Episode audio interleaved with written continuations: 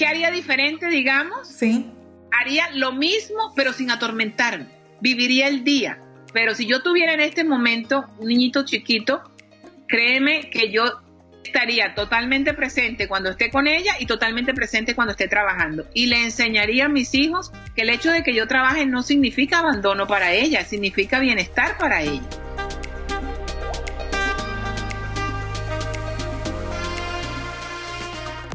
Hola, soy Tatiana Velázquez.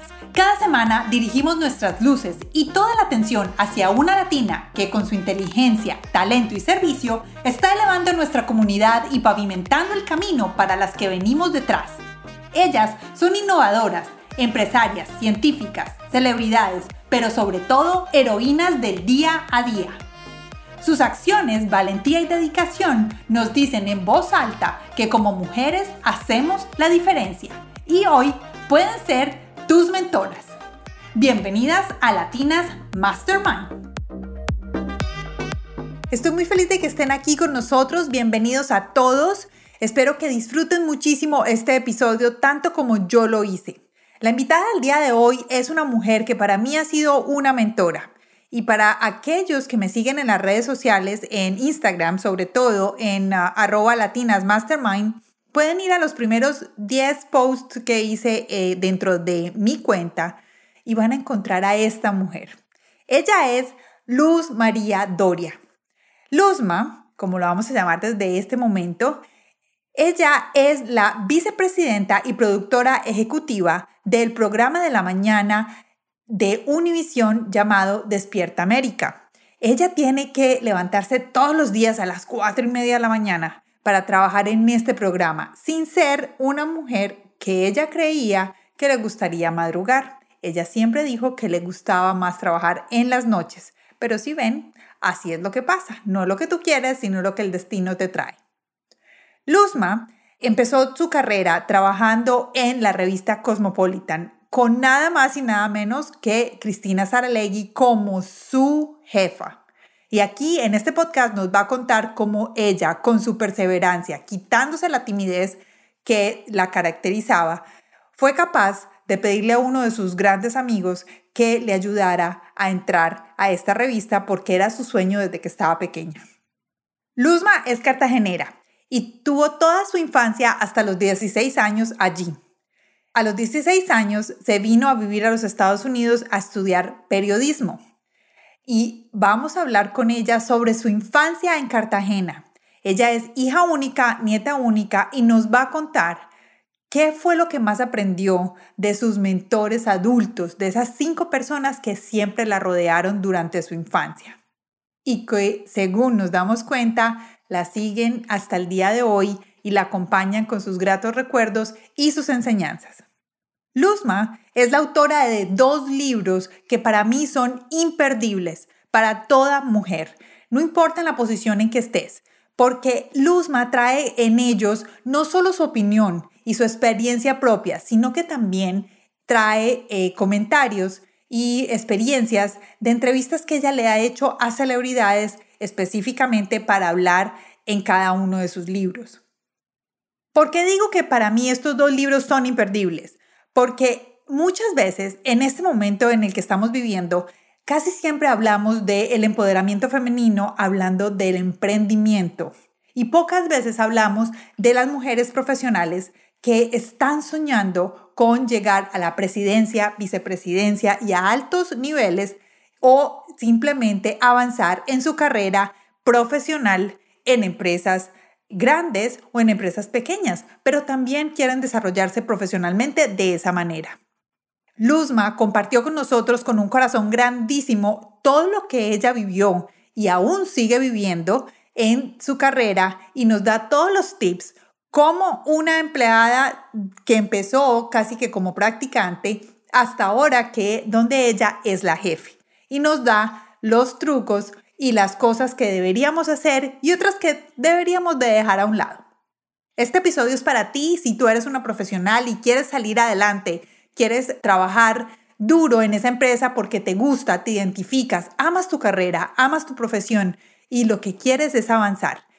Luzma nos está dando mucha información valiosa, entonces Espero que te quedes ahí y escuches este episodio. Y si te gustó algo bien importante dentro del podcast, compártelo. Ya sabes, puedes ir al botón de compartir en esa plataforma en la que estás y mándale ese pedacito, este podcast a esa persona que tú conoces y que sabes que va a poder aprender algo de este capítulo del día de hoy. Si eres nuevo en el podcast, bienvenido. Espero que te guste mucho Latinas Mastermind. Ahora lo único que debes hacer es suscribirte en esa plataforma donde nos estás escuchando. Puede ser en Apple Podcasts, Spotify. Bueno, en YouTube también estamos. ¿Ya sabían eso? Yo creo que no les había contado. En YouTube también tenemos nuestro canal. También nos pueden ver en Google Podcasts y en casi todas las plataformas. Es muy importante que si nos están escuchando vía Apple Podcasts, por favor, se suscriban y no solo hagan eso, sino que también nos regalen cinco estrellas. Las cinco estrellas nos van a ayudar a subir dentro del ranking y van a hacer que muchísimas más personas nos encuentren cada vez que busquen por este tipo de contenido en español. Como hemos empezado a hacer en otros episodios anteriores, hoy vamos también a enviarles a todos los oyentes registrados de Latinas Mastermind las notas de este programa con los recursos que Luzma compartió con nosotros el día de hoy.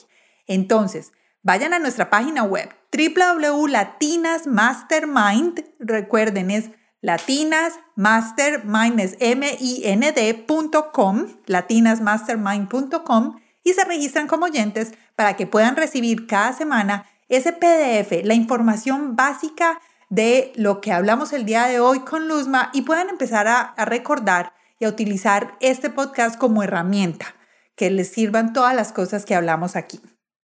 Y sin más preámbulos, los dejo en esta fantástica conversación para hablar de las mujeres profesionales, cómo hacerlo y cómo Luzma logró llegar a donde está y que ella nos cuente y nos pavimente el camino a las que venimos detrás. Con ustedes, Luzma Doria. Bienvenida Luzma a Latinas Mastermind. Gracias por estar con nosotros. Gracias, Tati. Te voy a decir, Tati, pues ya somos amigas. Sí. Eh, qué privilegio hablar contigo y muchísimas gracias por ese cariño que, siento de ti y que estoy segura que, lo que nació en las páginas de un libro o en, el Kindle o en, o en, el, o en el audiobook.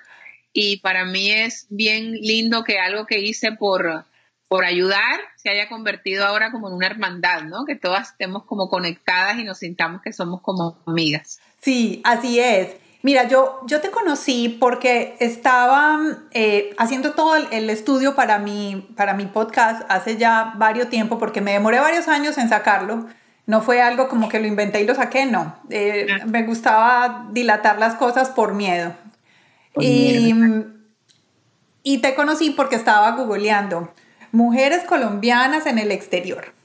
Entonces, salió, pues, por supuesto, eh, Shakira, Después salió Nina García, Silvia Cherasi y Luz María Doria.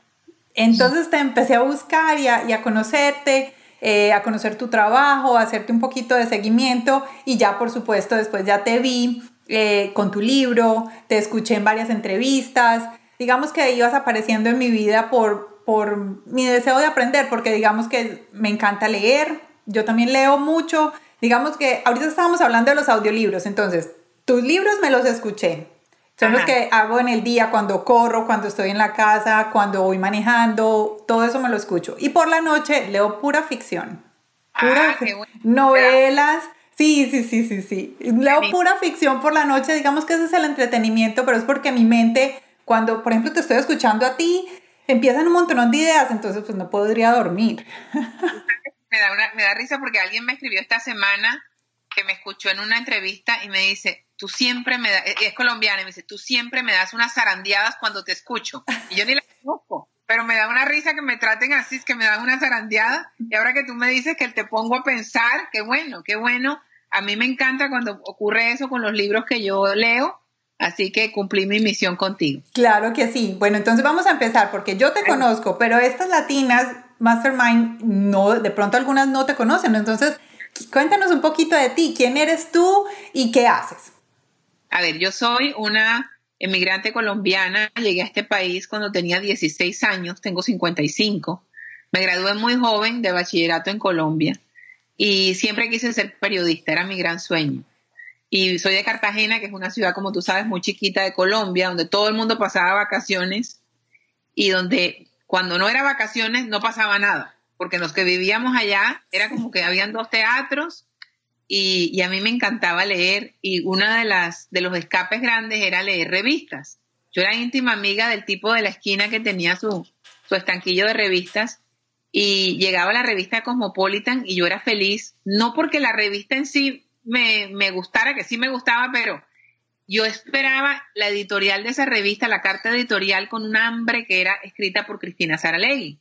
Cristina Saralegui era una señora cubana, periodista, eh, directora de Cosmopolitan, y yo la leía, Tati, y yo pensaba que, ella me empoderaba. Ella era igual, mi mentora de papel. Yo me sentía que, que yo iba a lograr las cosas. Era muy tímida, era muy miedosa yo, entonces que esa señora me hiciera pensar que yo podía lograr lo que yo quería, era como un regalo para mi espíritu. Cuando me fui a graduar, me vine a vivir a este país, estudié periodismo.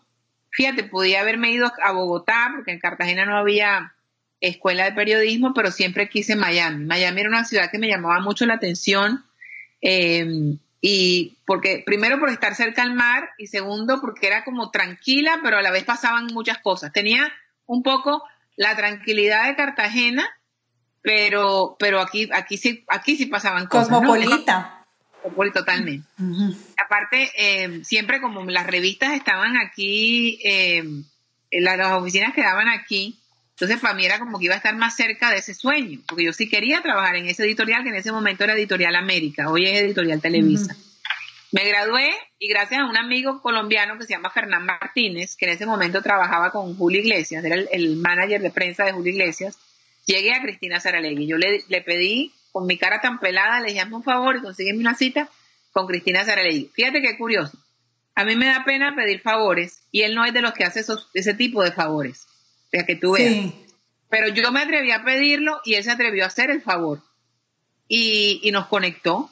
Y yo llegué a esa oficina, a esa entrevista, convencida de que yo me, sabía todo lo que había pasado detrás de cada portada. O sea, yo era la más feliz en, esa, en ese edificio.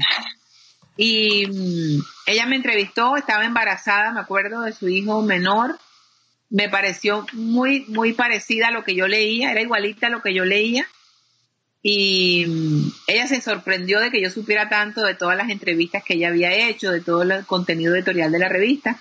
Eso fue como en noviembre. Y en febrero el 14 de febrero, para hacer esa, creo que sí, el 14 porque era el día de los enamorados, me acuerdo, yo estaba dormida, y además me da risa porque estaba dormida y sin trabajo. Llama y me dice el asistente, Teresita López, me dice, Cristina quiere que empieces a trabajar hoy. Y yo salí, yo me bañé, me vestí, llegué a esa oficina y yo era la mujer más feliz del planeta. Yo me acuerdo que yo entraba a las 9 de la mañana y era la última que me iba. Por fin cumplí el sueño de, trabajar para Cosmopolitan. Yo creo que esa fue, yo empecé tan feliz en mi carrera que yo creo que por eso he durado tanto y conservo todavía la pasión porque creo que el primer trabajo te, marca mucho y a mí me marcó muchísimo. Y de ahí siguió la historia, parece, parece una novela porque esta señora que se convirtió en mi mentora, de verdad, verdad, y a la cual admiro muchísimo, se convirtió a su vez en la periodista hispana más influyente de los Estados Unidos. Era ella, según la revista, una de las, de las más influyentes. Y, y, yo al principio no creía cuando ella me decía, yo voy a tener un programa de televisión y voy a tener una revista. Incluso nos reíamos porque decía, voy a comprar un edificio y ahí va a estar mi revista y ahí va a estar el programa de radio. Y voy a tener, ese momento, las, las páginas web apenas comenzaban y ella ya lo tenía todo en su cabeza montado y nos hablaba de eso y pensábamos que estaba loca y en realidad los locos éramos nosotros que no, éramos tan visionarios. Y así fue como tres años después, yo tenía 24, yo empecé a trabajar con ella a los 21 y a los 24 ella crea su propia revista que se llama Cristina, se llamaba Cristina la revista y me llama a mí para que yo sea la directora y ahí comenzó mi carrera, gracias a mi Dios Ay, qué eh, bueno. Porque, porque, porque he trabajado mucho, porque me gusta mucho lo que hago, porque nunca he sabido lo que es trabajar de 9 a 6 o de 9 a 5. O sea, para mí la, el trabajo siempre ha sido parte de mi vida. Siempre. Entonces estudiaste en Miami eh, eh, periodismo. Bueno, entonces eso es lo que haces. Ahora vamos a hablar de Luzma, la cartagenera, la hija única. ¿Cómo fue tu infancia en Cartagena? Yo te voy a contar un, un pequeño secreto. Yo soy de Medellín. Mi mamá es de Medellín. Y yo pasaba vacaciones en Medellín. Ah, bueno, y yo pasaba vacaciones en Cartagena. Ay, mira tú, qué casualidad. Porque mi mejor amiga, eh, eran las mamás, las mamás son amigas, y entonces éramos amigas. Éramos amigas las dos hijas, que éramos hijas únicas en ese momento. Yo ya después ah. tuve mis hermanos, pero yo fui hija única hasta los 12 años. Wow. Entonces, digamos, estas dos mamás nos juntaban y el papá de mi amiga es cartagenero y tenía apartamento en Cartagena. Ajá en eh, Crespo. Ah, yo vivía en Crespo un tiempo. Ah, bueno, en Crespo. Y entonces yo pasaba mis vacaciones, a decirte, por unos cuatro o cinco años, desde el día viernes que salíamos a vacaciones hasta el día antes de volver a iniciar. Yo pasaba esos dos meses en, en Cartagena todo el tiempo. Entonces cuéntame, porque entonces yo era la, yo era la cachaca la paisita. Yo era, pequeña. Exacto. Yo era la cachaca que me iba eh, para Cartagena. Esa parte eh, me da risa. Justo le, le, contaba a mi esposo que siempre hubo como un pique entre costeños y cachacos. Pero en mi caso, como yo tenía cachaca en la familia, que era mi mamá, entonces me daba como pesar hacerle, hacerle el, asco a los cachacos. Eh, mira, fui hija única y nieta única, muy consentida. No quise tener, o sea, nunca me dieron ganas de tener hermanos a ver, ¿qué te digo? Yo, yo vivía feliz en mi pequeño mundo, me dieron ganas de tener hermanos ya grandes, pero mientras estaba chiquita no, era como que yo era feliz con, mi, con mis juguetes y, y jugaba sola siempre. Eso me ayudó a que hoy en día yo sea muy feliz conmigo. O sea, yo no soy casi amiguera, tengo buenos amigos, pero ahora, por ejemplo, durante la pandemia yo tuve que quedarme encerrada 14 días en mi cuarto porque pensábamos que estaba contagiada y gracias a Dios no. Y, y todo el mundo me decía, no te estás enloqueciendo. Y le dije, no, recuperé a la Luzma esa chévere cuando yo tenía 12 años, que yo me encerraba sola, jugaba, hasta hablaba sola. Entonces, para mí la soledad nunca ha sido un problema. Siempre he pensado que la soledad puede sufrirla aunque estés acompañado. ¿Tenías amigas invisibles? Yo tenía amigos invisibles, los veía. ¿Les eh, tenían nombres? Bueno, había uno, era muy original, pero había uno, el primero se llamaba Pinochito. Fíjate. y qué curioso, mi hija, sin saber nada de eso, a los cuatro años la llevo a Disney y me entero de que está locamente enamorada de Pinocho. Ella, del Pinocho de Disney y yo de Pinochito cartagenero. Eh, teníamos algo, nos enamoramos de Pinocho. A ver, em, me encantaba jugar eh, a las novelas y yo sola, yo era la mamá, yo era la hija, yo volteaba y era la tía, yo era la villana, yo era la protagonista, yo, yo era todo.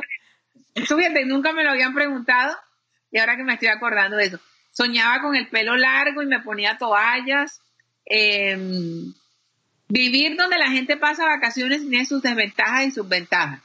Por ejemplo, en época de vacaciones, la ciudad era insoportable, era llena de gente, se iba la luz, se iba el agua, entonces, eh, era, nosotros teníamos hoteles en Cartagena. Y, entonces, claro, era importante que, hubiera mucha, mucha gente porque entraba dinerito a la casa, pero a la vez era como, lo recuerdo como una época, caos.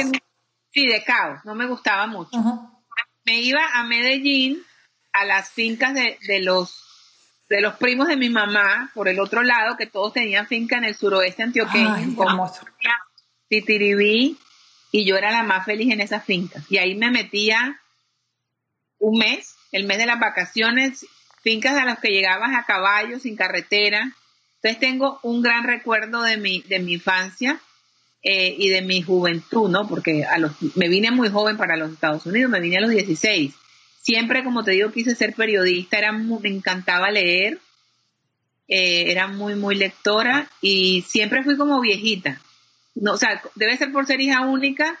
Eh, yo no me acuerdo de haber tenido, que lo hablaba incluso con mi hija, yo no tuve época de rebeldía, ni yo como que siempre fui madura, creo yo, era como, como andaba con mi abuela y mi mamá, entonces yo me imagino que yo era un reflejo de las dos señoras mayores, eh, muy, muy, muy consentida por, por los hombres, por mi papá y por mi abuelo.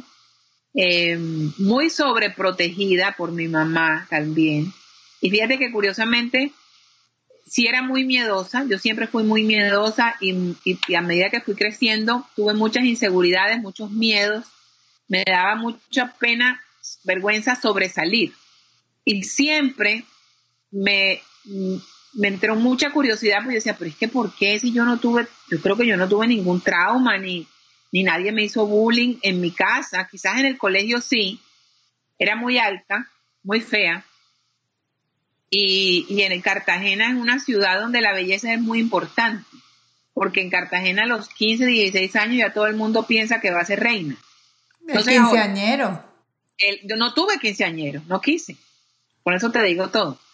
Eh, entonces, tal vez por eso, eh, yo, tal vez por fea, porque no me gustaba mi físico, mm, tal vez por eso, de, esos son análisis que hago ahora a los 50. O sea, nunca me nunca me detuve a pensar los porqués. Curiosamente, ahora me, estoy leyendo un libro que se llama Estabilidad Emocional, que explica que las personas miedosas son personas que usualmente fueron muy sobreprotegidas de niña. Y quizás ahí viene el, porqué de mis miedos. No que, no que en mi cabeza eh, lo entienda, no lo justifico porque digo, pero si a mí, tal vez lo que puedo entender es que mi mamá me decía, cuidado te caes, no te montes ahí. A lo mejor esos fines trágicos de las mamás y las abuelas es lo que hicieron que mi cabeza siempre tuviera un fin, a pensar que había un final. Eso sí lo puedo creer. Y yo lo, lo bueno del cuento es que yo sabía que eso no me convenía y que, y que, no, y que no, iba, no me iba a hacer bien. Entonces, nunca quise ir a un psicólogo, igual que cuando me casé y no podía tener hijos, de miedo nunca quise ir donde un, fertil, un experto en, fertilidad, pero sabía, o sea, yo sabía el remedio, pero no quería ir a buscarlo. Y ya a los 50, que decidí escribir La mujer de mis sueños, hice un análisis grande de mi vida, caí en cuenta de muchas cosas. Yo siempre digo que yo escribí La mujer de mis sueños pensando en ayudar a unas miedosas de Cartagena incluso, porque yo pensaba en la muchacha de Cartagena y el libro terminó ayudándome más a mí. Sí, así es. Cuando tú viviste rodeada de cinco adultos, básicamente. Sí. Ojo, eh, sí, eran cinco adultos porque eran mi papá, mi mamá, mis abuelos y Tatati. Y Tatati. Era mi nana, que fue nana de mi hija, que Tatati fue como una segunda mamá. Exacto. ¿Qué aprendiste y qué te llevaste? ¿Qué crees que tu personalidad tiene de cada uno de esos cinco adultos que te, que te, que te rodearon? ¿O qué, cuál crees que más marcó tu vida? ¿O qué aprendiste de cada uno de ellos? Me vas a hacer llorar. de mi papá, definitivamente la parte emocional. Somos muy llorones.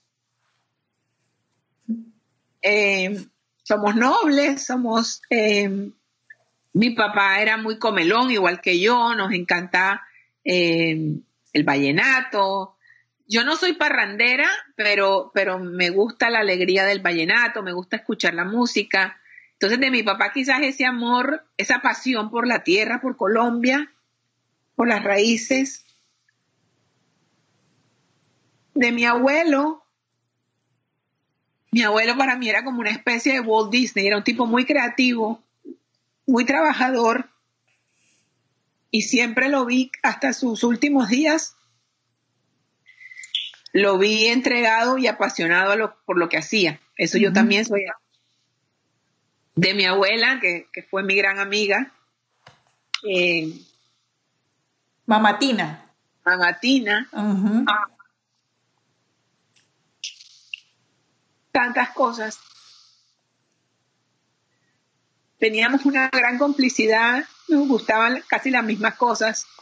Yo creo que mi mamá un poquito vivía un poco celosa porque mamá tiene y yo éramos muy amigas. Entonces, de ella me quedó tal vez eh, ese, ese amor por la familia, por mantenernos unidos. Eh, era muy ecuánime, no era, no era laracosa. Eh, yo tampoco soy alaracosa. Mm. era muy chismosa, nos encanta el chisme a las dos. Nos encanta contar, nos encantaba cuentos, somos cuenteras.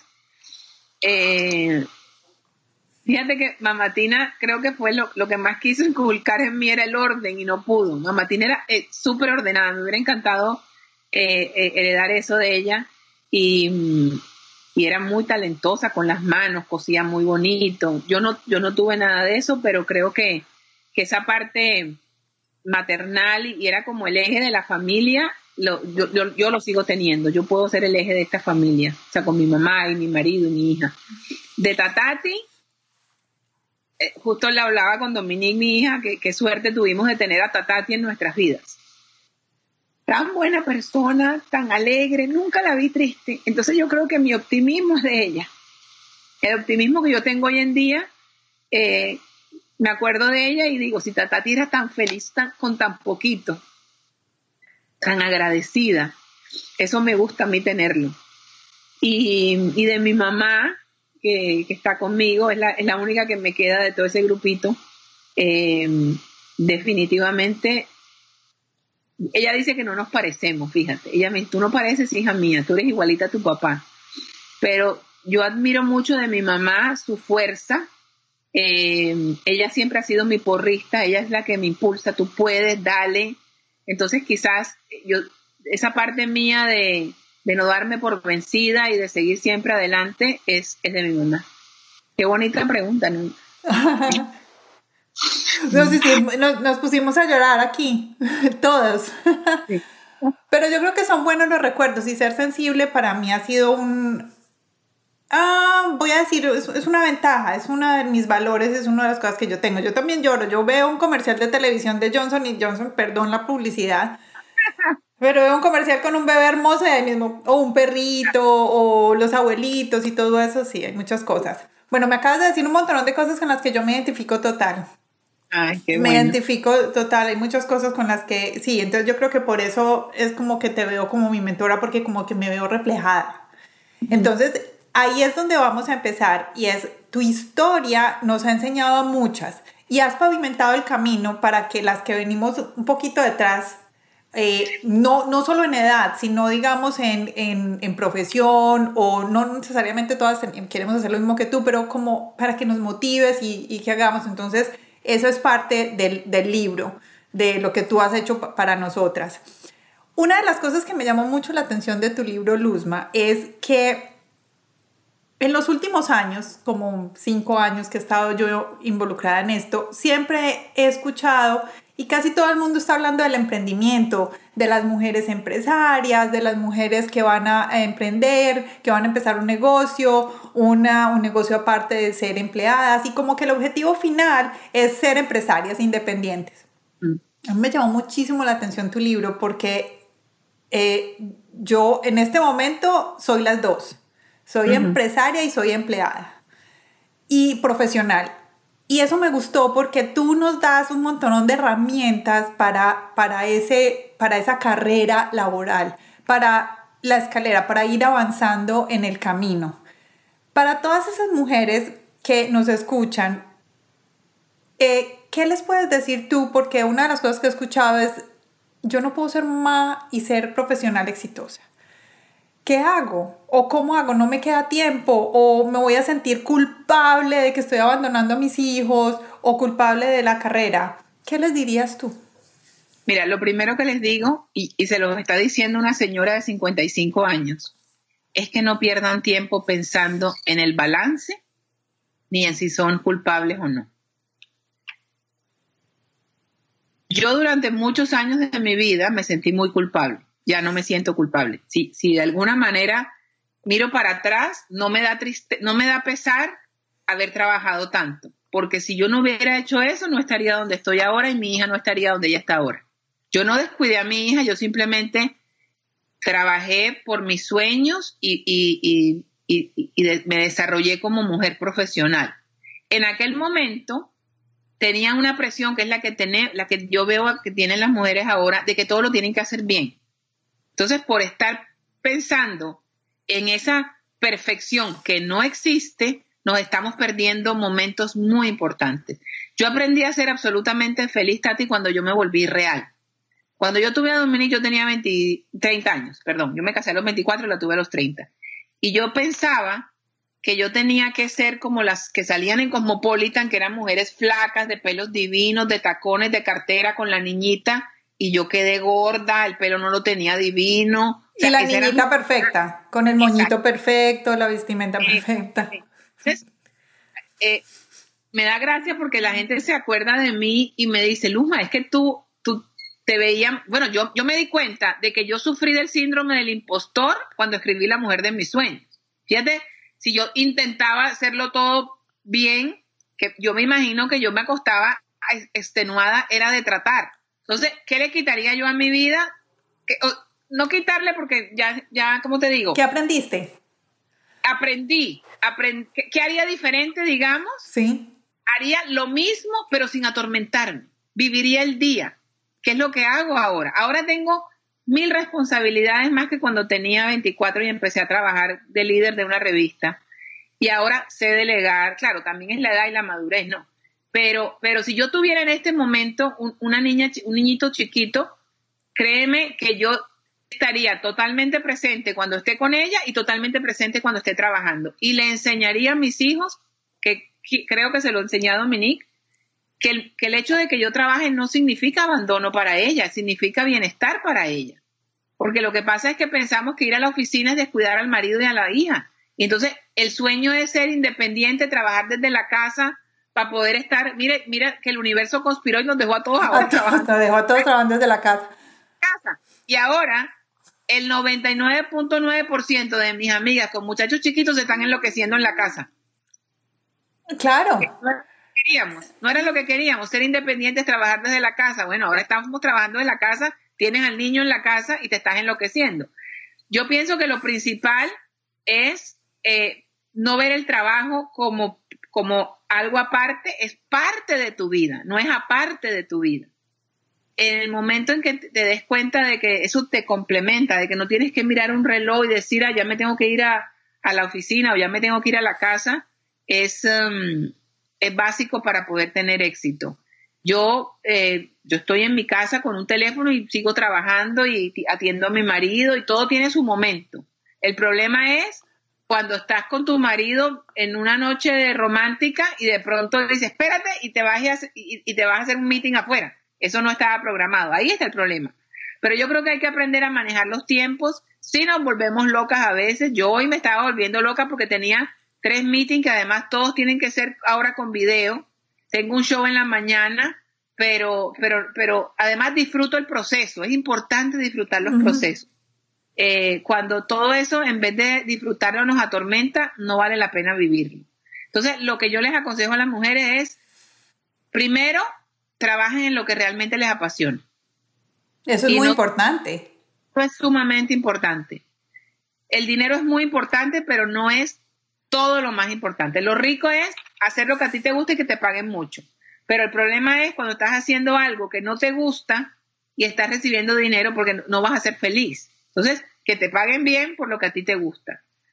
Es estar totalmente presente en todos los momentos de la vida. Cuando estás con tus hijos, cuando estás con tu marido, cuando estás en el trabajo. Y tal vez alguien me está mirando en este momento y está diciendo, sí, porque ya no sabe lo que es tener un muchacho chiquito. Yo sí sé, yo tuve muchachita chiquita pero, pero no, pero los hijos tampoco pueden ser los culpables de todo y no podemos decir, es que yo no puedo estudiar porque tengo un hijo chiquito. Sacrifícate y estudia y tenga el muchacho chiquito. Nada en la vida es fácil. Entonces, esos finales perfectos que queremos y esas palabras que nos hemos inventado de mujeres empoderadas, de mujeres emprendedoras, vienen con su carga. Lo que pasa es que esa carga hay que disfrutarla, no podemos quejarnos de esa carga.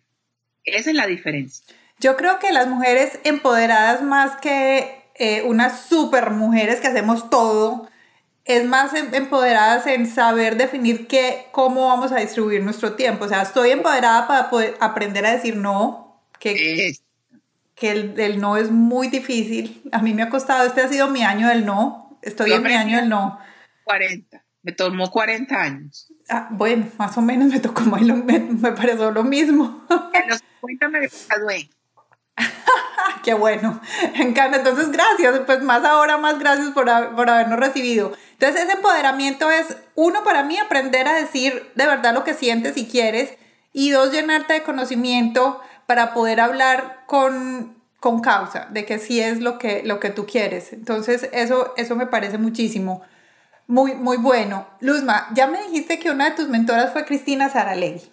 Mm. ¿Qué otras mentoras has tenido tú en tu vida? Personas, mentoras de papel, eso me gustó, porque para mí han sido de papel o de video. Entonces, ¿qué, otras mentoras has tenido tú, personas que has seguido? Mira, hay una que no sabe, que no sabe que, que es mi mentora, que es Oprah Winfrey por la, por la condición de Cristina, de que tenía un show que le decían la Oprah hispana, yo vivía muy pendiente de Oprah y se fue convirtiendo en alguien que, me gusta, que sigo, que, tiene congruencia, eh, que además no va por la vida de víctima, pudiendo, pudiendo haber sido una víctima. Ella, ella es la protagonista de su vida y nos hace sentir a todos que podemos serlo. Y además tampoco tiene falsas modestias. La vi en enero aquí cuando vino a Fort Lauderdale y me encantó porque estaba hablando de, que ella todavía eh, maneja sus cuentas bancarias y que es difícil porque a veces está en meeting y ella tiene que hacer cosas y llamar al banco y, decía, y es que es muy rico tener mucho dinero, que la mayoría de la gente rica no te habla de eso, ¿no? Dice, no, no es importante. Y, y me encanta que ella nos haga saborear la felicidad de lo que uno consigue con el trabajo, porque sí, porque trabajamos para tener, para darnos gusto. Entonces, Oprah sí, sí ha sido sin duda una de mis mentoras que no sabe que lo es. Algún día se lo, se lo podré decir en persona porque sé que los tiempos de Dios son perfectos. Ha habido tres oportunidades en que nos íbamos a conocer y no se dio. Pero no, fíjate que curiosamente con lo controladora que yo soy, que me dicen controladoria, no me, no me he puesto ni triste ni enojada. Lo de Oprah conmigo se va a dar y va a ser en el momento perfecto. Ya te contaré. Por eh, favor. he tenido eh, o tengo hombres que son eh, muy importantes en mi vida. Por ejemplo, Ronald Day es un gran amigo. Él en este momento es eh, vicepresidente de entretenimiento y programación de Telemundo. Inclusive trabajamos en cadenas diferentes. diferentes. Pero él, él fue mi jefe cuando yo pasé a trabajar la primera vez en televisión. Yo, yo renuncio a la revista y trabajo en, en Univisión y fue mi primer jefe. Curiosamente, él trabajaba con Cristina también y la vida nos volvió hermanos.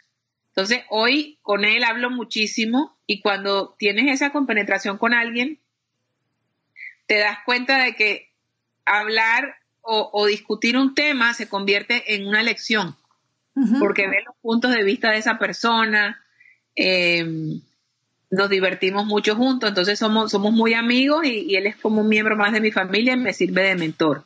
Tengo tengo una gurú espiritual, como le digo yo, que trabaja conmigo. Sí. Es una, es una señora que se llama Concha Alfonso y es una señora así como yo que es productora, eh, mamá soltera, divorciada, criba a sus hijas sola y, y, hace siete años que yo llegué a Despierta América, hace ocho años que llegué a Despierta América, me enseñó a rezar el rosario.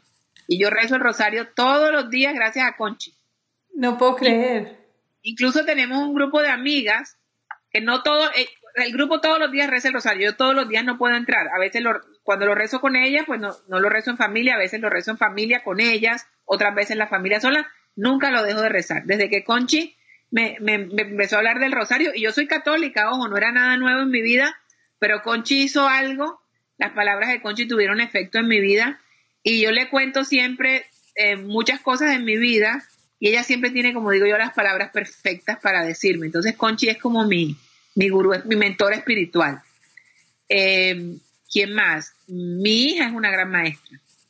Dominique es una gran maestra. La escucho con atención porque me encanta a veces ver su punto de vista. Es muy valiente, tiene el valor que yo no tuve a esa edad y que creo que no tengo ni ahora. Entonces es, también una gran maestra. Eh, mi mamá también ha sido una gran mentora. Yo trato de encontrar siempre Cristina. Cristina para mí, eh, cuando te digo que fue mi primera mentora, yo todavía me encuentro a veces repitiendo cosas que ella, ella me decía a mí, se las digo yo a las personas sin conectar y digo, Dios mío, lo mismo que Cristina le decía, es como cuando le a tus hijos lo que te decía tu abuelo tu mamá, así soy yo con Cristina. Yo creo que Cristina ha sido como la, la jefa de mucha gente sin saberlo. Eh, me gusta mucho leer, soy, soy Gabriel Bernstein, por ejemplo, es una autora que me encanta. Me, encanta, Me encanta la relación que ella tiene con el, universo. Sí. Eh, eh, yo siempre con todas las amigas que tengo, que tengo pocas, pero muy buenas, trato de tener una relación en, que, en que nos nutramos, aunque no hablemos mucho, cuando nos hablamos nos nutrimos mucho. Y, trato de aprender. Yo, yo soy una convencida de que los seres humanos tenemos que compartir las fórmulas que nos funcionan y es lo que yo he hecho en mis libros y trato de hacer en mis charlas los lunes en Instagram para que, para que vayamos probando diferentes fórmulas. Eso me, eso me gusta, Luzma.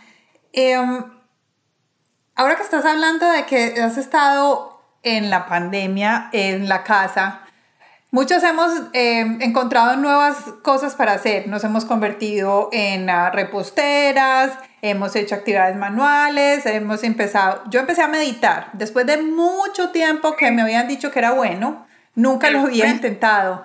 Ya lo logré y no puedo vivir sin la meditación. Qué maravilla, te felicito. ¿Qué aprendiste tú o qué has hecho nuevo durante este tiempo?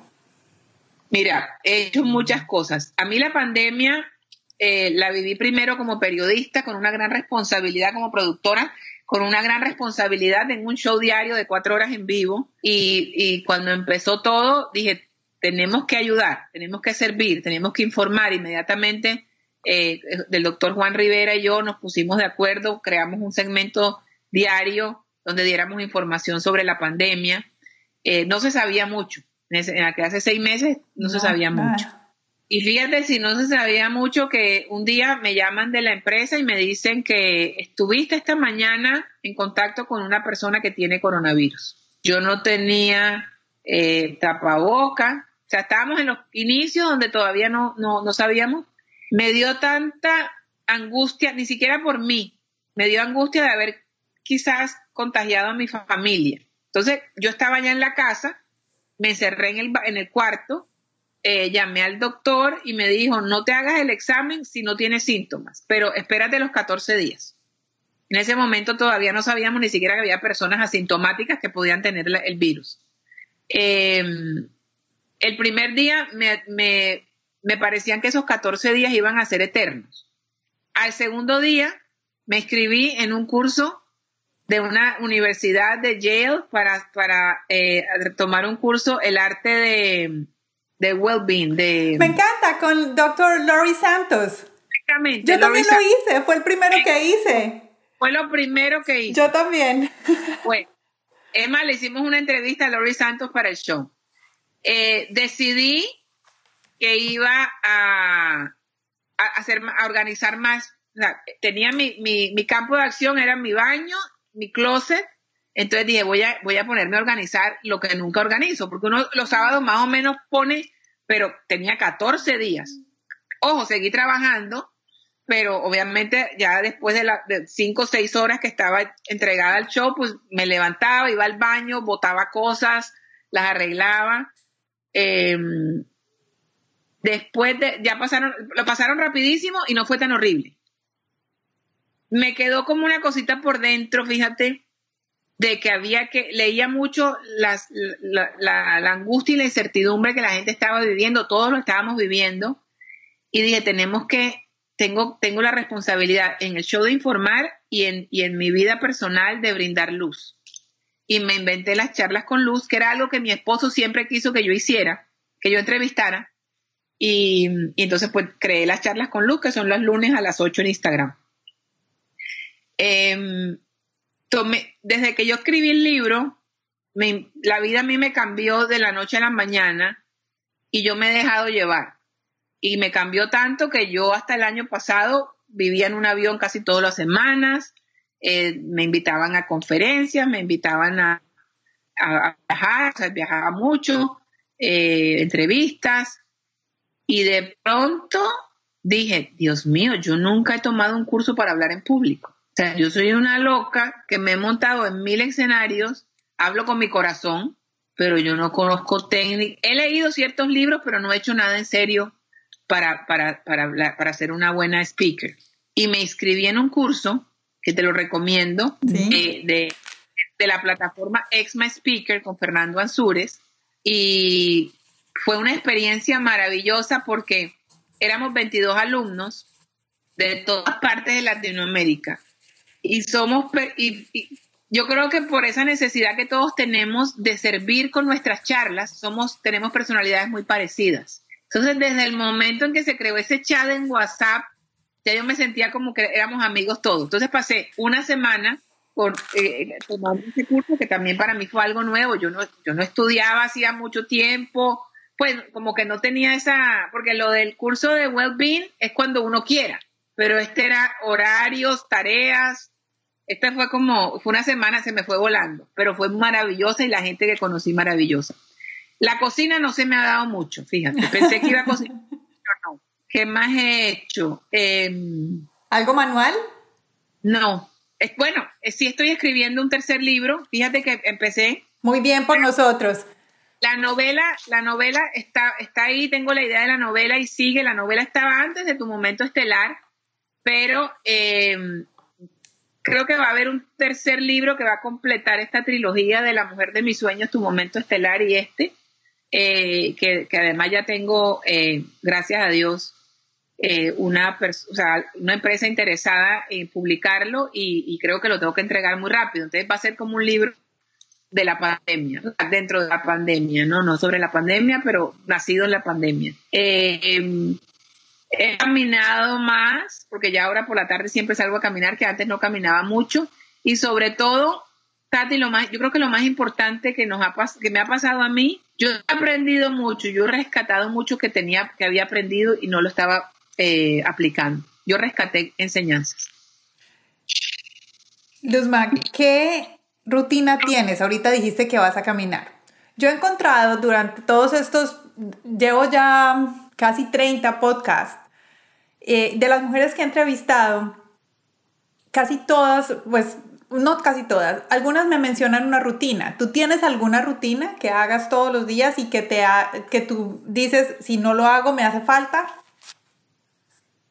A ver, eh, mis mañanas son muy mm, parecidas en la rutina, pero muy diferentes en los resultados, porque pueden pasar cosas que no espero. Imagínate, hago un show en vivo, ahora estamos todos trabajando desde la casa. El despertador suena a las 4 y 45. Entonces, la rutina es a esa hora, eh, leo todos los emails, veo todo lo que está pasando, me pongo en, como enfoco en toda la actualidad del programa, que, el programa está listo desde el día anterior, pero falta nutrirlo de actualidad. Trabajo eso, me gusta mucho escribir dentro del programa, yo escribo muchas cosas. Eh, inmediatamente a las 11 tenemos la reunión de postproducción, eso es todos los días, todos los días nos vas a encontrar, eso es absolutamente rutinario. Ahora en la casa em, trato de, de leer mucho, estoy, estoy trata, pero lo hago además con el propósito de nutrir el alma. No sé si es por la situación que estamos viendo, pero todos los días tengo que leer algo. He comprado muchos libros. Eh, diría que esta, yo creo que lo más, la rutina que más he hecho en esta, en esta pandemia es leer. Me, me, lo he puesto de, de, trabajo. Em, todos los días rezo el rosario a las entre 6 y 7 de la noche, estoy rezando el rosario y tengo un diario de agradecimiento donde siempre escribo cosas por las que tengo que agradecer y a veces releo y me da mucha ilusión cuando releo que ya cosas que ni me acordaba que tenía que agradecer y que están ahí escritas. Eh, yo creo que eso es más o menos, salgo a caminar por la tarde, eh, pero, pero en realidad no, no te diría, yo creo que lo más rutinario es la mañana, ¿no? Que siempre es igual. claro, pero esa es una rutina, digamos, profesional. Una rutina y una rutina personal, digamos, que es el rosario, caminar, que te hacen más como encontrarte contigo misma. Es mi rutina de belleza, nunca me falta. Esto antes de acostar, me echo de todo. mi mamá dice, si te funciona nunca vas a saber por qué, porque te echas tantas cosas que no vas a saber cuál es la que te... Me encanta cuidarme la piel, esa parte he sido muy rutinaria en eso, fíjate. Ah, Lo que no me he cuidado el cuerpo, porque soy muy comelona, me encanta la piel. Estoy tratando, fíjate otra cosa que, que he experimentado en esta pandemia, estoy tratando de comer más sano, que antes no. Antes era como que iba a restaurantes más, entonces ahora he probado, incluso probado cosas que nunca antes había probado. Tengo una gran amiga en Los Ángeles, que es la doctora Jessica Domínguez, que te que creo tiene que ser para tu podcast, te va a encantar. Ay, sí, qué bueno. Jessica Domínguez, yo te doy el teléfono ahora. Y Jessica me da gracia porque hace dos días llegué a, eh, me dice mi esposo, te llegaron unos paquetes, pero no son de Amazon, porque además yo no volví al mall, todo es Amazon. Y veo estos y eran como unas neveras, y yo, ¿y esto qué es? Y mi amiga Jessica, que me llamó y me dijo, quiero que empieces conmigo un estilo de vida nuevo, que no pienses en dieta, sino que empieces a cuidarte, porque yo quiero que tú conozcas tus nietos y que vivas muchos años. Fíjate qué buena amiga. Sí. Y, mandó vegetales, cosas que en la vida había probado, que no conocía, las conocía de nombre, y ahí tengo la nevera llena de todas estas cosas. Ayer me llamó, me explicó cómo se preparan los batidos. Entonces, son como cosas nuevas que, que, me ilusionan, ¿no? Todo, yo, yo no he perdido, la capacidad de sorprenderme y digo, mira, a los 55 voy a aprender a comer sano. Eh, claro, ¿por qué no? ¿Cuál es tu guilty pleasure? pleasure?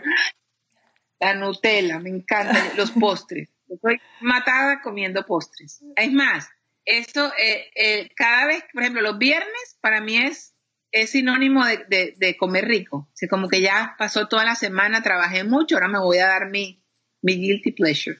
¿Y cómo te, y mm, cuando haces algo bueno, cómo haces para, para, ¿cómo se llama? La recompensa que te das propia. Yo, por ejemplo, me hago, mis recompensas son hacerme masajes. Ay, me encantan los masajes. Y de comprar cosas, eh, me compro cosas de tecnología, me encanta el micrófono nuevo, el audífono nuevo, eso me, eso me gusta. ¿Cuál es el tuyo? lo mío, a mí me encantan los masajes y de hecho estaba, era socia de un lugar de masajes que no, ya me, me salí porque no, por la pandemia no quiero, bueno, voy a ir, pero soy matada con las carteras. También tengo que reconocer que durante el tiempo que pasé encerrada, miraba el closet y yo decía, ¿para qué tantas carteras? O sea, como que me entró. No, no sé si fue culpabilidad, que no creo que sea culpabilidad, fue más bien como que un reality check. Eh, íbamos tan rápido cuando estábamos todos afuera, que muchas veces tengo más carteras que, que posibilidades de poner, de, usarlas. Era solamente por el placer de adquirir. Entonces dije, voy a parar un poquito en eso, pero sí, soy, me encanta comprar. Te gusta, bueno, está bien. Entonces, ya estamos terminando. Eh, no te quiero dejar ir sin que nos dejes a las mujeres profesionales, a las que trabajamos en una empresa, a las que queremos escalar, a las que soñamos algún día ser presidentas de la empresa en la que estamos o ejecutivas, llegar a, a, quebrar ese techo de cristal. ¿Qué son digamos, algunos pasos o algunas cosas que deberíamos de mantener, tres, tres, cuatro cosas que deberíamos de mantener las mujeres profesionales? Lo primero, saber qué le vas a dar tú a esa empresa para que, le, para que, te, para que tú seas la, la, que quiebre el techo. Entonces, para eso tienes que preparar. Muchas veces creemos que nos lo merecemos todo y sí, yo trabajo mucho, yo llevo aquí sentada 20 años, yo sí, pero ¿qué, qué, qué, qué nuevas ideas le estoy dando a la empresa? ¿Cómo estoy haciendo yo brillar a esta empresa? O sea, hay que salirnos del yo para pensar en el nosotros. ¿Cómo la empresa y yo vamos a lograr pasar a otro nivel? Em, es importante que sepamos lo que valemos y siempre digo yo que no pensemos que estamos trabajando para que una, para que una empresa sea feliz. Trabaja para ti y cuando tú brilles vas a hacer brillar a la empresa. Entonces, ¿Qué le vas a dar tú a esa empresa para que te haga brillar a ti y ellos brillen también? Prepárate mucho. Y siempre tienes que ir, como dicen los gringos, ahead, más adelante, caminar la milla extra, no te fijes en el reloj. Trata de, salirte de, tu pequeño mundo y ver el mundo de tu empresa. Eh, ayer, por ejemplo, yo hablaba con alguien y le preguntaba por algo que no era mío y esa persona como que se sorprendió y me dijo, ¿por qué tú me preguntas por eso? Y le dije, porque a mí me interesa saber, yo lo mío sé cómo está, pero quiero saber cómo está la, la, foto grande, ¿no? Es importante siempre estar enterado de todo. No vayas nunca a una reunión sin saber de qué se trata. No hables mal de nadie. Eso es muy común. No hables mal de nadie. Ayuda a todo el mundo. Sé generoso. Eh, cuando yo llegué a Despierta América, una de las productoras había sido mi jefa en la revista TV y Novelas. Y te estoy hablando de 15, 20 años antes. Uno nunca sabe dónde te vas a encontrar. Y yo no dudo de que muchas de las productoras de ahora, que son muchachas jóvenes, mis productoras, en 10 años quizás sean mis jefas. Entonces, lo más importante es que tratemos a todo el mundo bien y cuando digo bien, a lo mejor va a estar alguien escuchando y dice, con los gritos, yo soy muy gritona y soy peleonera y, puedo, y, puedo ser regañona, pero siempre lo hago con el, con, con eh, soy muy apasionada y, es la fuerza que tengo para decir, esto no se debe hacer así, se debe hacer asado por el bien de, nosotros como grupo. Entonces a mí me encanta entrenar a la gente. Em, siempre cultiva tu alma, porque por más que pensemos en que queremos ser la CEO, en ese camino a ser la CEO y mientras seas la CEO, vas a tener momentos muy difíciles. Y por más inteligente que seas y por más bien que esté preparado tu cerebro para resolver todo ese tipo de problemas, el alma, siempre digo yo en el alma, es como la, llanta de repuesto. Y, y, sobre todo, cuida tu familia. Yo siempre digo que si yo no tuviera esto que tengo, mi marido, mi hija, mi mamá, o sea, mi, mi pequeño mundo, yo no sería tan, yo no sería feliz porque, porque la felicidad para mí es eso, el éxito para mí es eso, esta felicidad que me da que todos somos como un combo, que nos apoyamos y seguimos para adelante. De nada vale que seas la CEO cuando tu marido no te aguantó porque nunca le pusiste atención y, y te tuviste que divorciar, o los hijos no te veían cuando te necesitaban, es muy importante lo que hablamos al principio. O sea, cuando los hijos te necesiten, you have to be there, tú tienes que estar. Yo no te dije esto, yo inventaba, yo decía mentiras y yo no soy mentirosa y reconozco que decía mentiras cuando Dominique tenía algo en el colegio y yo le decía a mi secretaria, si me llaman, di que estoy en el médico, pero yo tenía que ir al desayuno de Dominique, que yo sabía que ese desayuno no era tan importante, pero yo quería que ella me viera ahí. O sea, a lo mejor no le iban a dar un premio o no, no había que aplaudir, pero la, la imagen de la mamá en ese desayuno era importante, o en ese juego de pelota aburridísimo bajo el sol de Miami, que me acuerdo que una vez caminé, manejé toda la ciudad para llegar a un, a un, juego de eso. Yo nunca he sido muy deportista y ella me salió deportista. Entonces yo creo que esos son los momentos en que cuando tú dices el balance, hay que decir, aunque diga una mentira, no puedo estar aquí, tengo que estar allá. Eh, no descuidemos la familia, porque de nada vale que estés en la oficina de la esquina, la más grande, y llegues a tu casa sola y aburrido. Es verdad. Luzma, tú como jefa, ¿cuál es el valor que más buscas o el que valoras, perdón la redundancia, vale la pena de, de las personas que trabajan contigo? La actitud. Gratitud. La, actitud. Actitud, ok. Y te digo porque hay personas que tienen mucho talento, pero tienen una actitud tan mala que no puedes trabajar con ellas. Entonces, yo prefiero que una persona tenga una actitud siempre de team player, de que quiera, de que, de que no se fije en horarios, de que no se queje, de que diga, tranquila que yo resuelvo. Yo soy así. Y todos mis jefes siempre me lo han agradecido. Mis jefes siempre me han dicho que yo les quito a ellos problemas encima. Y que cuando hay un problema, yo soy la que mantengo la calma y digo, tranquila que lo vamos a arreglar. Entonces yo, yo espero de la gente que trabaja conmigo eso mismo, que tenga buena actitud, que no sea, eh, me odio, odio el chisme. O sea, esa gente que empieza a inventar cuentos, yo soy de las que en eso soy como muy cero tolerancia y inmediatamente si hay una persona hablando mal de otra, la junto díselo al frente. A mí no me gusta que se hablen por detrás. Me gusta que la gente se lleve bien me encanta que la gente me dé ideas. Valoro tanto eso porque he entendido que el miedo a veces nos gana y por miedo a que la jefa piense que uno no es sirve, no da las ideas. Entonces, hoy justo estaba hablando con una muchacha que trabaja conmigo con una productora que durante esta semana ha tenido, te digo, más de seis ideas mejores que las mías. Yo soy feliz cuando alguien tiene ideas que yo pienso que son mejores que las mías. Entonces, y se lo dije a ella, le maravilloso, dale. Eh, las personas que no se atreven no van a llegar nunca a ninguna parte. Entonces, siempre siempre trato de motivarlos y hay alguien que me decía, pero es que en la motivación tuya uno no le da miedo, porque tú le dices, dale, no te dé miedo, atrévete, y uno le da eh, pero, pero con algunos me ha funcionado. Mm. Para mí es muy importante que llegues al trabajo dispuesta a darlo todo, que te lo disfrutes, que, que te lo goces. A mí la gente que trabaja por el sueldo, por ese cheque quincenal, me da, me da tristeza porque no sabe lo que es sentir pasión. Yo muchas veces le pregunto a la gente que trabaja conmigo, ¿qué querías hacer tú cuando estabas chiquito? Porque si lo que no, no soñabas hacer esto, estamos mal. Porque te metiste aquí porque pensaste que aquí podías ganar más dinero, la cosa no va a estar bien. Entonces, a mí me encanta sentir que la gente sienta pasión por lo que hace y me lo contagia. Si no hubiera sido periodista, ¿qué hubiera sido? Psicóloga.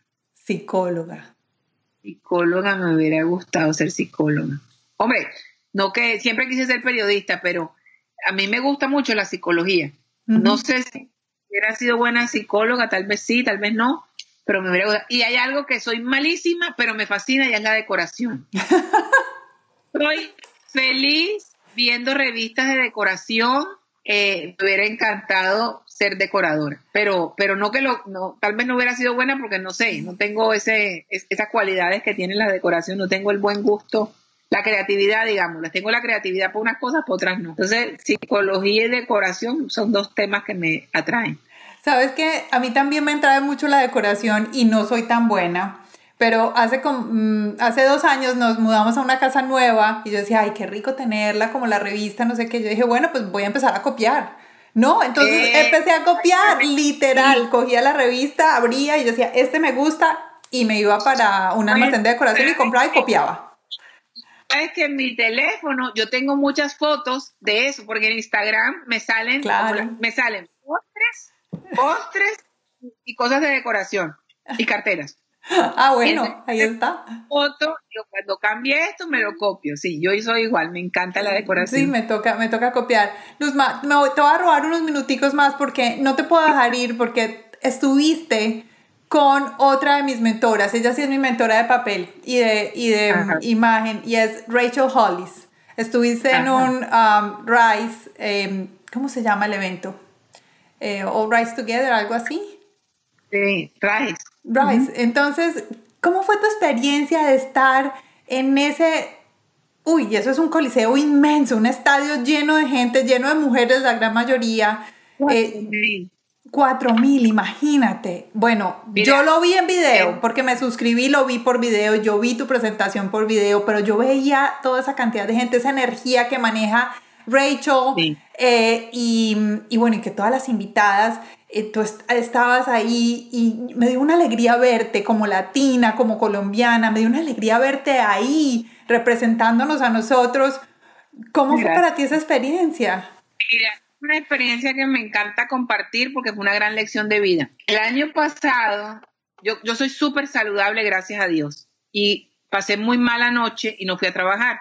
Me quedé aquí en la casa y de pronto abro mi Instagram y veo que Rachel Hollis me escribe y me dice, eh, hola amiga, te quiero invitar a Rise en Minneapolis en tal fecha. Yo en el primer momento pensé, fíjate tú cómo es esa vocecita que es la que yo digo que siempre la debemos eh, aniquilar y que la creamos nosotros mismos, yo dije, ¿quién me está mamando gallo? Fue lo primero que yo pensé. ¿A quién me está bromeando? Rachel Hollis. Hace unos meses yo la sigo a ella y yo había leído que a ella le había invitado, eh, este, Tony Robbins. Y ella misma decía que ella no lo podía creer, que ella estaba feliz, porque yo dije, ella ¿será verdad ella que me está invitando a mí? Y a mí me va a pasar lo mismo que a ella con Tony Robbins. En ese momento, Tati, yo dije, digo que no, nadie se va a enterar. ¿Y por qué voy a decir que no? Por miedo a agarrar un avión a Minneapolis y pararme a hablar delante de cuatro mil mujeres. Porque además voy a decirle a todo el mundo algo, y es que te daba pavor volar en avión. Me da pánico volar. Yo ahora me monto al avión con más calma porque he cambiado esa voz y ahora creo que voy a aterrizar, pero yo antes Yo, te, yo he tenido días en que he tenido el pasaje y no me he montado en el avión de miedo. Entonces ahora tienes que, que, ir a escuchar a Mel Robbins, la otra que te conté. Ella ah, tenía pavor de volar. bueno, bueno. Entonces, en, ese momento dije eso y dije, o oh, digo que sí, me tengo que preparar como una loca porque no es lo mismo hablar en español que en inglés y con gente que no tiene mi cultura. O sea, somos culturas totalmente diferentes. Yo le hablo a las mujeres latinas y estas mujeres son gringas, las, seguidoras de Rachel Hollis, que después me di cuenta que no fue. Pero después me di cuenta que todas pensamos muy parecido, no importa de dónde nacimos. ¿Qué pasa? Eh, muy profesionales, ellos me explicaron que iba a ser un panel, de qué se trataba el panel. No me dieron las preguntas, pero me dieron los temas más o menos. Yo llegué a Minneapolis, nunca había estado allá, entonces hice turismo, al día siguiente madrugué, me mandaron un carro, llegué a ese lugar. Eh, desde el momento, Tatiana, que yo llegué allá, yo me sentí como si yo conociera a todo el mundo de toda la vida.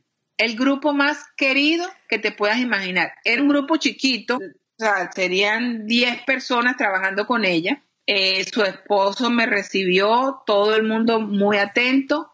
Las dos personas con las que yo iba a compartir el panel, que hasta hoy en día seguimos en comunicación, son eh, Mali Roncal, que era la maquillista de Beyoncé y es la dueña ahora de su propia línea de make-up que vende en QVC, y la otra es la creadora de Quest, Lisa Biliu, que Quest, pues yo lo veía en los supermercados, pero yo nunca me imaginé que yo iba a hablar, o sea, que yo iba a estar sentada al lado de estas dos mujeres, sobre todo de la de Quest, ¿no? Porque la otra más que todo es farándula y, y a lo mejor por, por mi profesión hubiéramos coincidido, pero esta empresaria estas dos mujeres me hicieron sentir a mí como si hubiéramos, como si yo me sentía como que habíamos sido compañeras de colegio y nos habíamos encontrado allá. sí. Claro, ya ellas me seguían por Instagram, ya más o menos, Luzma, how are you? Bueno, queridísimas. El otro día hablaba con Eugenio Derbez y nos reíamos porque le comentaba esta experiencia y le decía, la única pobre ahí era yo, de resto todo el mundo era millonario. y, y Rachel, que cuando nosotros llegamos, cuando yo llegué, me encontré con ellas dos y luego Rachel estaba en el escenario y salió, estábamos backstage. Rachel, muy querida eh, y muy productora. O sea, ella me dijo, ella nos, se, nos, acercó, nos dio las gracias y nos dijo que lo único que nos pedía era que cuando estuviéramos hablando, eh, dijéramos claramente los por qué, los cómo y los para qué porque esas personas habían pagado de su bolsillo y habían hecho un esfuerzo para, llegar, para irse de ahí llenas de buenos consejos, no para oír hablar, como, como repetir como loros lo que, lo que lucha por tu sueño, pero nadie dice cómo. Entonces eso me gustó porque yo pienso igual. Yo siempre le digo eso mismo a los productores y en todo lo que yo hago siempre trato de dejar enseñanzas prácticas, datos concretos, ¿no? Cuando yo salí, antes de salir rezamos y ojo, yo soy rezandera, pero la, idea de rezar no fue mía, fue de Mali. Y nos agarramos y rezamos. Cuando yo salí, te juro que yo me sentía con tres amigas. Y, y, al final, si viste la presentación, incluso me atreví hasta a bromear. En español para mí no es problema porque todos nos reímos de lo mismo, pero en inglés no. Y me preguntaron que qué le diría yo a la Luzma de 18 años, algo así. Yo le dije que no se asolee mucho que no se preocupe que las preocupaciones, la mitad de las preocupaciones no se van a hacer realidad y que no se preocupe por el pelo que van a inventar la queratina. Mira, esas mujeres eran toteadas de la risa. Sí. Yo salí de allá feliz, emocionada, había muy buena vibra. Y lo que me pasa a mí siempre después de mis presentaciones, que no son para cuatro mil mujeres, es que yo me reúno con las mujeres. Entonces, ellas compran mis libros, hablamos, cada una hace su fila de una hora y espera y se lo agradezco tanto y me cuenta sus historias y yo a todo el mundo lo escucho con, con el mismo interés porque era lo que te decía, se ha formado como una hermandad. Aquí no lo pude hacer, sino que el carro me recogió y yo le dije a mi esposo, vámonos a almorzar y nos fuimos al mall, que es el más grande de Estados Unidos. Cuando yo iba bajando la escalera eléctrica del mall, como una hora y media después, me encuentro una mujer que grita y me dice, Luz María Doria, te acabo de ver en Rachel Hollis. Yo estaba ahí. Gracias por todo lo que dijiste. Era en inglés. Yo iba bajando y todavía lo cuento y me emociono. Y lo primero que yo le digo a él ¿tú me entendiste? Le, pregunto en inglés. Por supuesto. Eh, me dijo, yo quiero una foto contigo. Le dije, por supuesto, yo me tomé la foto con ella también y déjame tomarme una foto porque tú para mí eres la representación de todas esas cuatro mil mujeres que, que, que, yo no, que yo pensé que ibas a, ser ajenas totalmente a mí. La, la, segunda parte de la historia, yo, yo llegué feliz a Miami después de eso, fue una gran lección de, de, de generosidad, porque estas mujeres millonarias y poderosas me hicieron sentir como si me conocieran de toda la vida.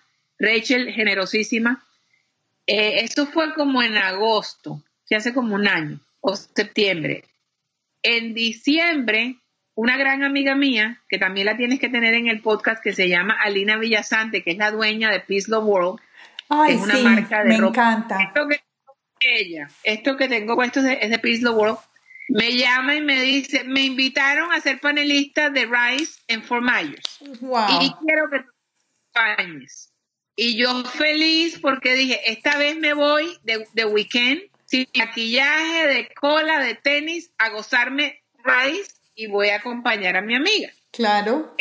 Pasó diciembre, era en enero, era, era la segunda, segundo weekend de enero. ¿Podrás creer, Tatiana, que el jueves me llaman y me dicen que una de las panelistas se enfermó? Me llama, me escribe Rachel. Luzma, sé que vienes con Alina, porque Alina me contó Imagínate que una de mis panelistas se enfermó, tú la puedes reemplazar.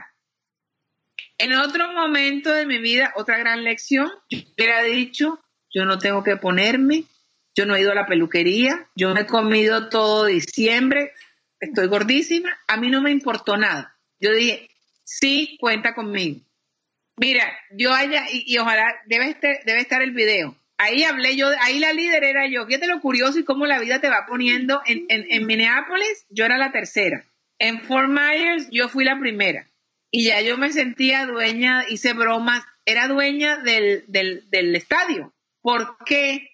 Porque ya sabía, y ya lo sé, y voy aprendiendo, que en cuestiones de sueños, de miedos y, y de ese empuje, a todos nos pasa lo mismo o sea, ahí no, no, si eres china, si eres colombiana, si eres peruana, española, eh, americana, norteamericana, vas a sentir los mismos miedos que siento yo que, nací en esta ciudad chiquita de Colombia. Las que nacieron en Nueva York, igualito, o en Madrid o en Pekín. Y, lo comprobé. Entonces, claro, eso me da más, más seguridad y, y me dio una gran lección de vida. Entonces, conocer a Rachel ha sido una de las grandes bendiciones. Creo que a ti te pasa, a mí me pasa con Rachel lo que a ti te puede pasar ahorita conmigo, que tú la lees y que no te imaginas que un día pueda estar sentada hablando contigo porque eh, se volvió tu amiga de papel. Pero fíjate que todo es posible. Es lo que me, pasó igual con Isabel Allende. Yo soy fan de Isabel Allende y hablar con Isabel Allende era como, como mi amiga de papel que se volvió...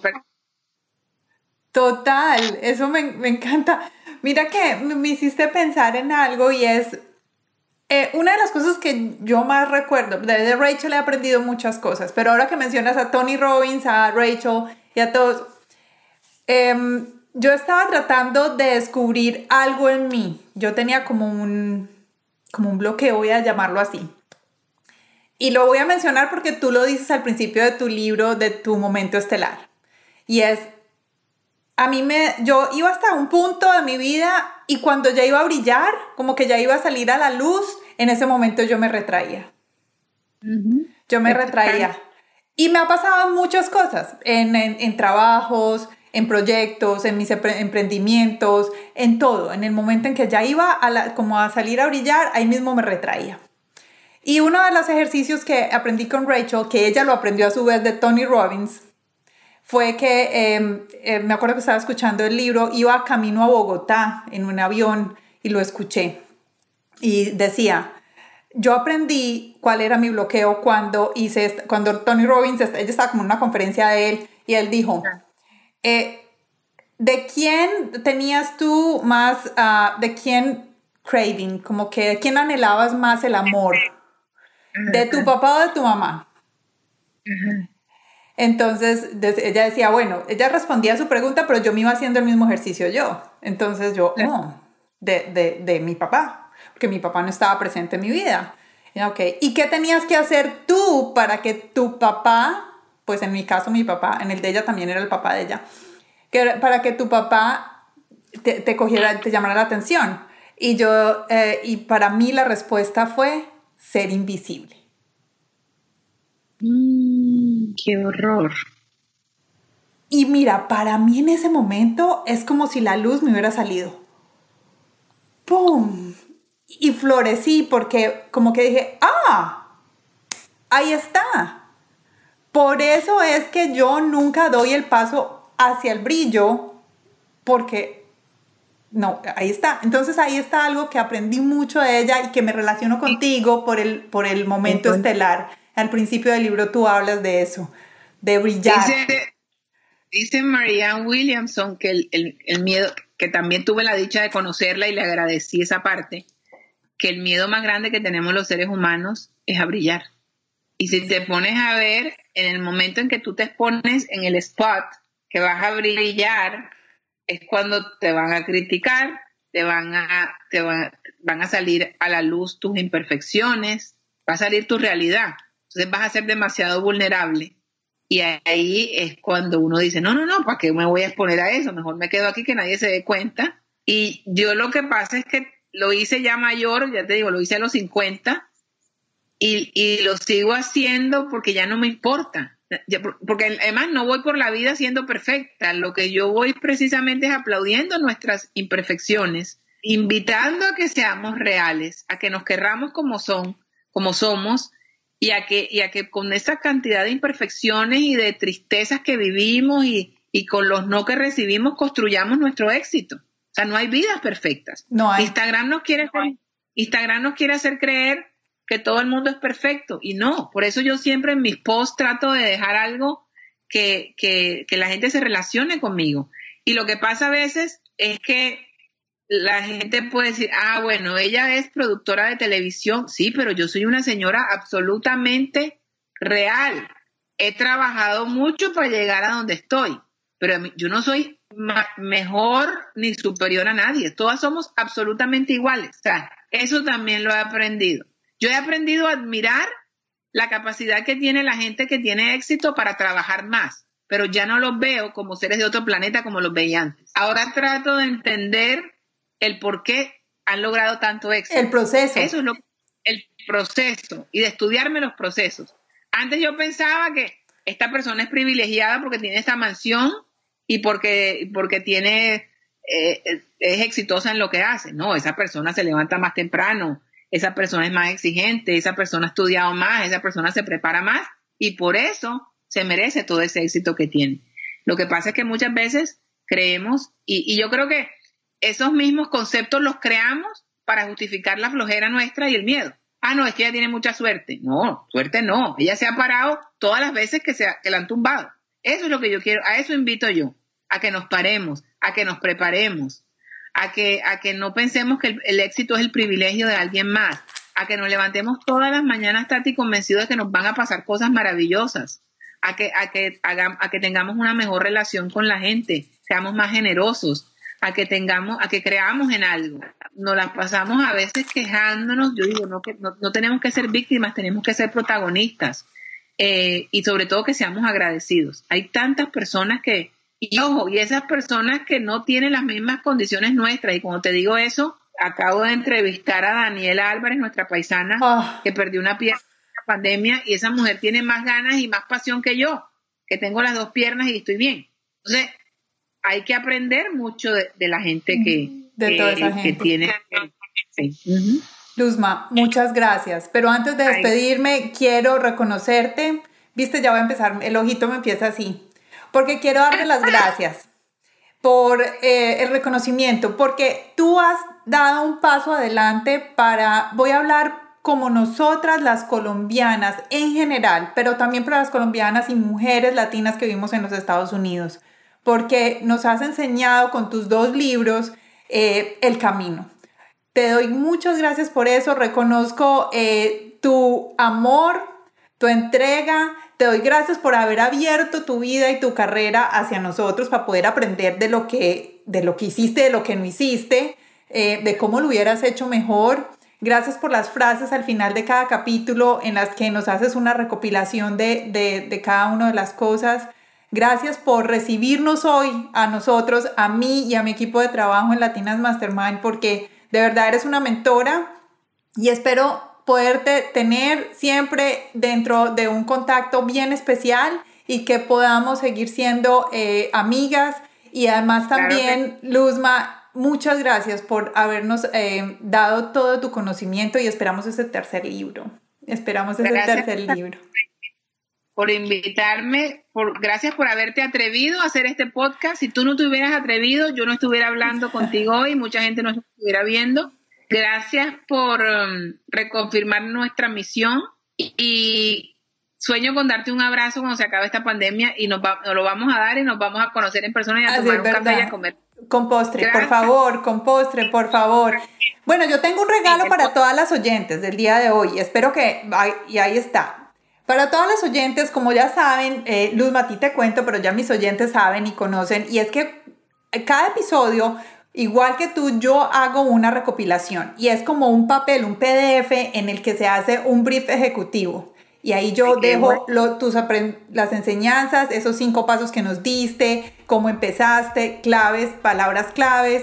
Entonces, para todas, vayan a www.latinasmastermind.com, suscríbanse, nos registren como oyentes, van a recibir este PDF con todo lo que Luzma nos enseñó el día de hoy. Es un resumen muy bueno porque yo sé que hay veces cuando están escuchando esto, están o conduciendo o corriendo y no tienen papel y lápiz, entonces por eso lo estamos haciendo.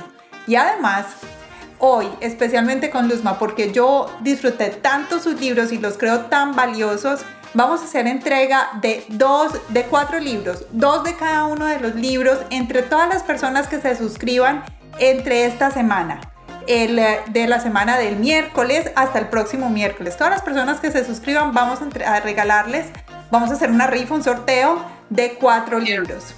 Entonces espero que todos vayan allá, www.latinasmastermind.com, regístrense, van a recibir las notas del programa y además pueden ganarse el libro de Luzma. Qué rico, muchas gracias por ser, por ser tan linda y por ser tan generosa conmigo. Y, de verdad que tengo muchas ganas de, darte un abrazo en persona. Lo mismo. gracias por Lo mismo, Luzma, un abrazo y que estés muy bien. Besos, gracias. Hasta luego.